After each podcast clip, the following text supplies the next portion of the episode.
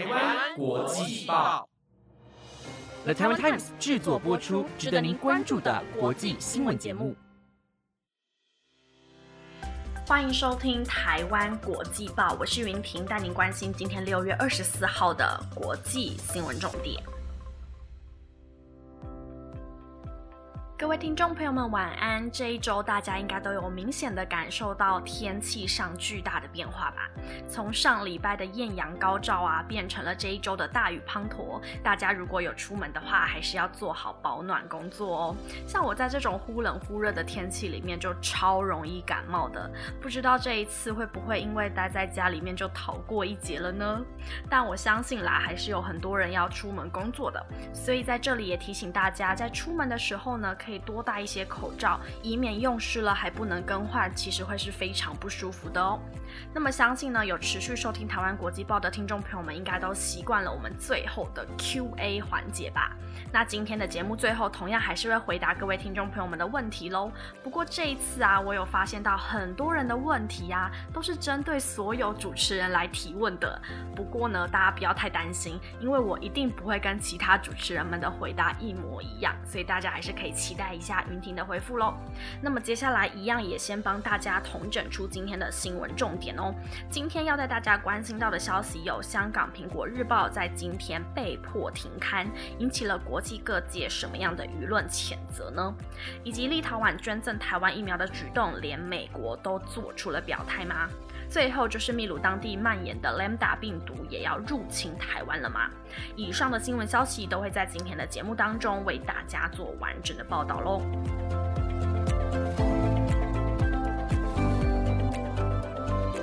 首先带各位听众朋友们关心到今天各大媒体的头条消息，经营了二十六年的香港一传媒以及苹果日报的高层还有主笔遭到当局逮捕以及资产被冻结之后，在香港政府的打压之下，于今天的凌晨出刊了最后一份报纸后被迫停运，引起了国际各界的舆论谴责。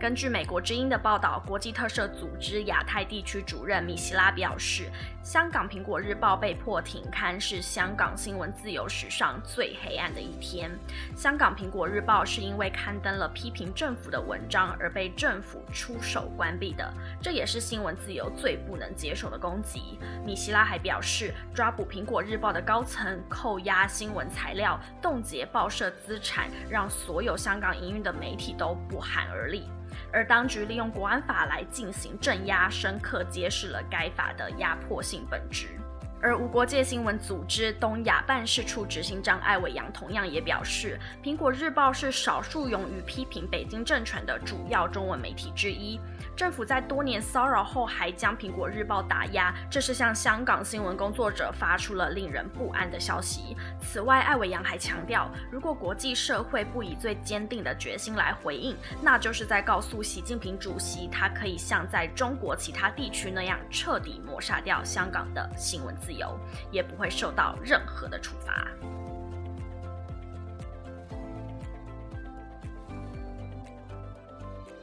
而今天的另外一则国际政治消息与台湾可以说是相当的有关联，那就是日前立陶宛外交部长兰斯伯吉斯透过推文宣布要赠送台湾两万剂的 A Z 疫苗。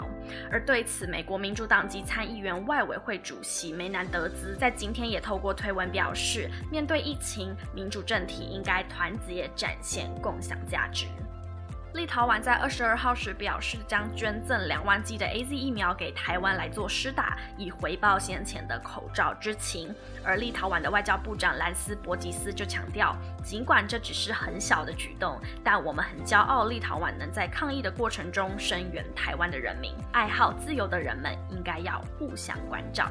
对此，美国民主党籍参议院外委会主席梅南德兹在今天也大动作的转发了总统蔡英文感谢立陶宛捐赠台湾疫苗的推文，表示他很高兴看到立陶宛用实际的行动来支持台湾的人民，并且称赞立陶宛把全球复苏当作优先事项，成为了外界的典范。他也呼吁民主国家在面对疫情时应该要团结起来，展现共同的价值。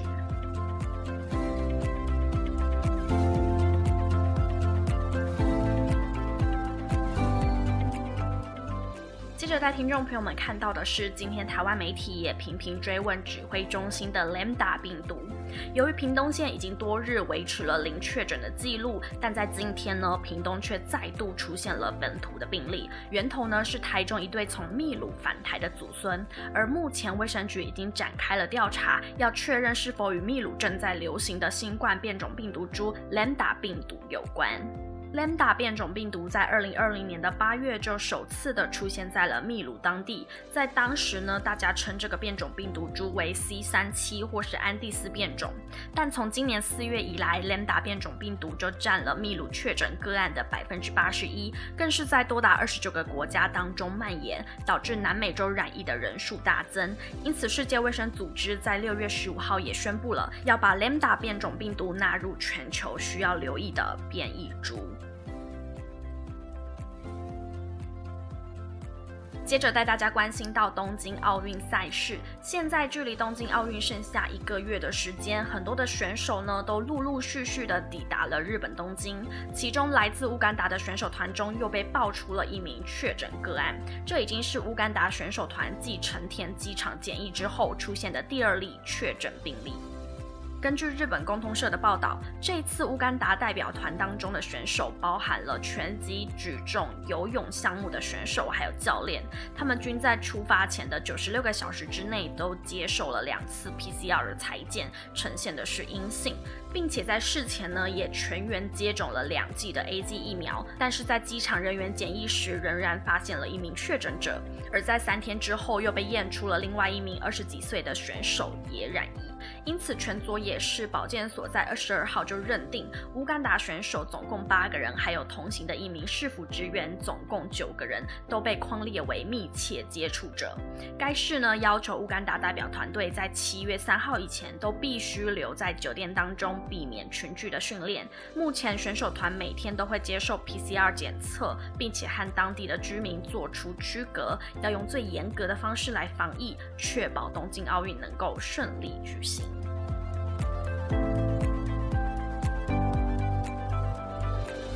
今天的最后一则新闻是，全球知名的防毒软体 McAfee 创办人麦考菲在去年因为涉嫌逃税，遭到美国政府通缉。没想到在西班牙等待引渡回美国受审时，麦考菲被发现已经在牢房当中身亡。目前死因仍然在调查当中，不过狱方初步判定死因有可能为自杀。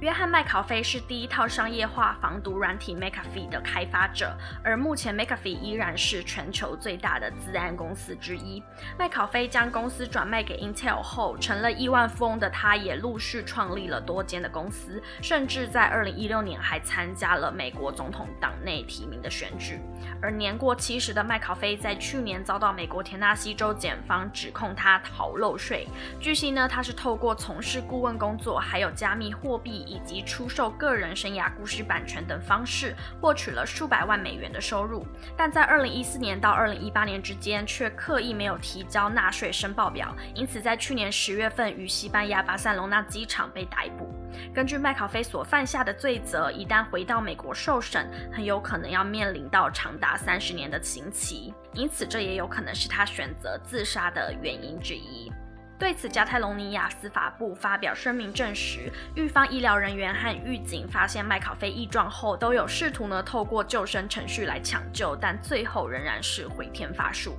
而目前死因仍然在调查当中，不排除自杀的可能性。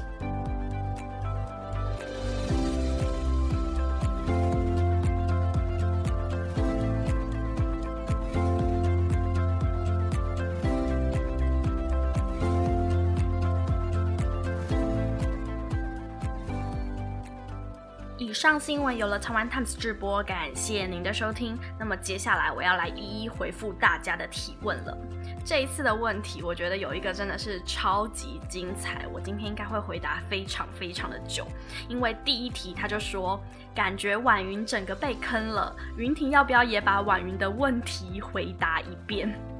婉云的问题真的超级多的耶，我把它找出来，我看到真的是好几题都是跟我有关的问题。那我相信听众朋友们应该都比较好奇的是我怎么回答跟婉云相关的问题，所以我里面就挑了几个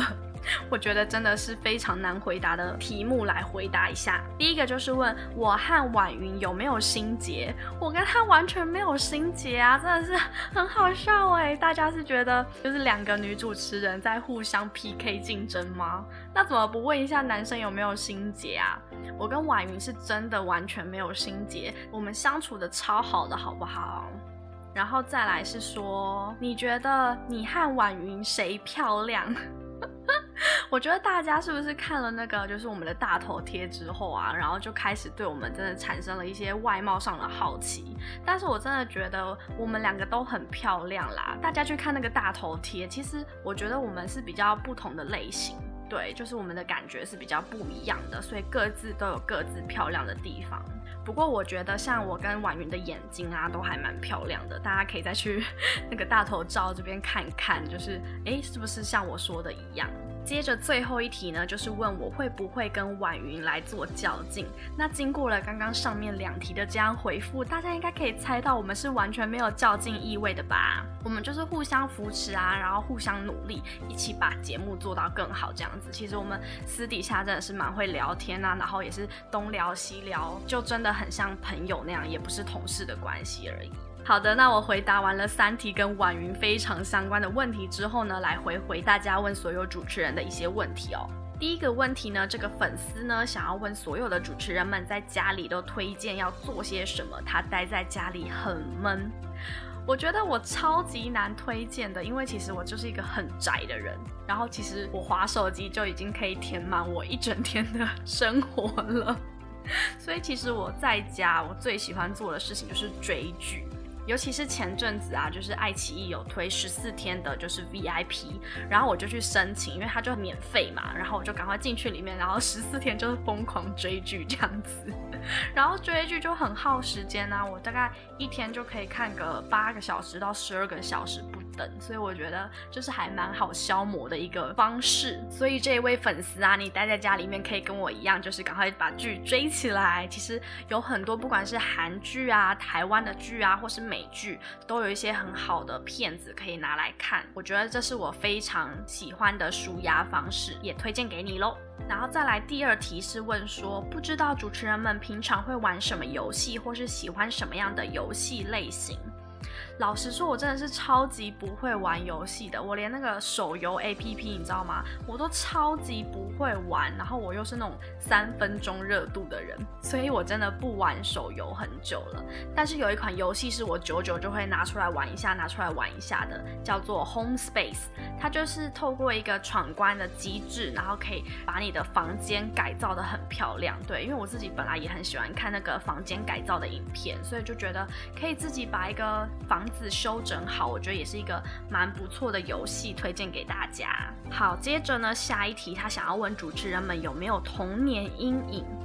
我觉得这个问题我真的看了之后想了很久，因为我发现好像没有什么童年阴影诶。不过我后来啊，在呃跟家人吃晚餐的过程当中，我发现好像有一个可以勉强算是童年阴影的东西，就是吃鱼这件事情。因为我小时候啊，吃那个鱼的时候，每次都会被那个刺给刺到喉咙，然后就觉得鱼很可怕，就是怎么会有这么难吃的肉类呀？所以我有好长一阵子，只要是鱼类的餐点，我一律不点，然后一律不碰，除非有人帮我把刺挑好。然后后来呢，我爸妈就会教我一些就是挑鱼刺的小技巧，然后还有就是我自己真的是很用心在把鱼刺给剪出来。所以到现在呢，其实我已经克服了那个阴影，然后开始可以吃鱼了。怎么好像讲完很像什么励志的故事？虽然是小小一件事情，但我觉得能够克服它，真的也是蛮好的一件事情。所以不知道这位听众朋友你有什么童年阴影？那我都希望你们可以好好的克服哦。好的，那今天的最后一题，他问的是疫情解除之后，云婷最想要做什么？其实啊，我想做的事情很多很多，可是他说嘴嘛，所以我就只能提一样。那我想了一下，就发现就是在疫情之前啊，跟朋友排定好要去六福村玩的这一件事情，让我耿耿于怀。因为其实我是非常喜欢去游乐园玩的一个人。那在疫情之前，我就在忙一些工作上的事情，所以好不容易腾出了一个时间，跟朋友要约去六福村玩。而且我已经事隔可能大概有四五年没有进到游乐园喽，所以我非常的期待，想说啊，终于等到这一天可以休假去玩了。结果没想到疫情就来了，所以我真的是超级生气的。所以很希望疫情平息之后，可以赶快再跟朋友约出新的时间去游乐园玩一趟，来好好弥补这一大段很失望的心情。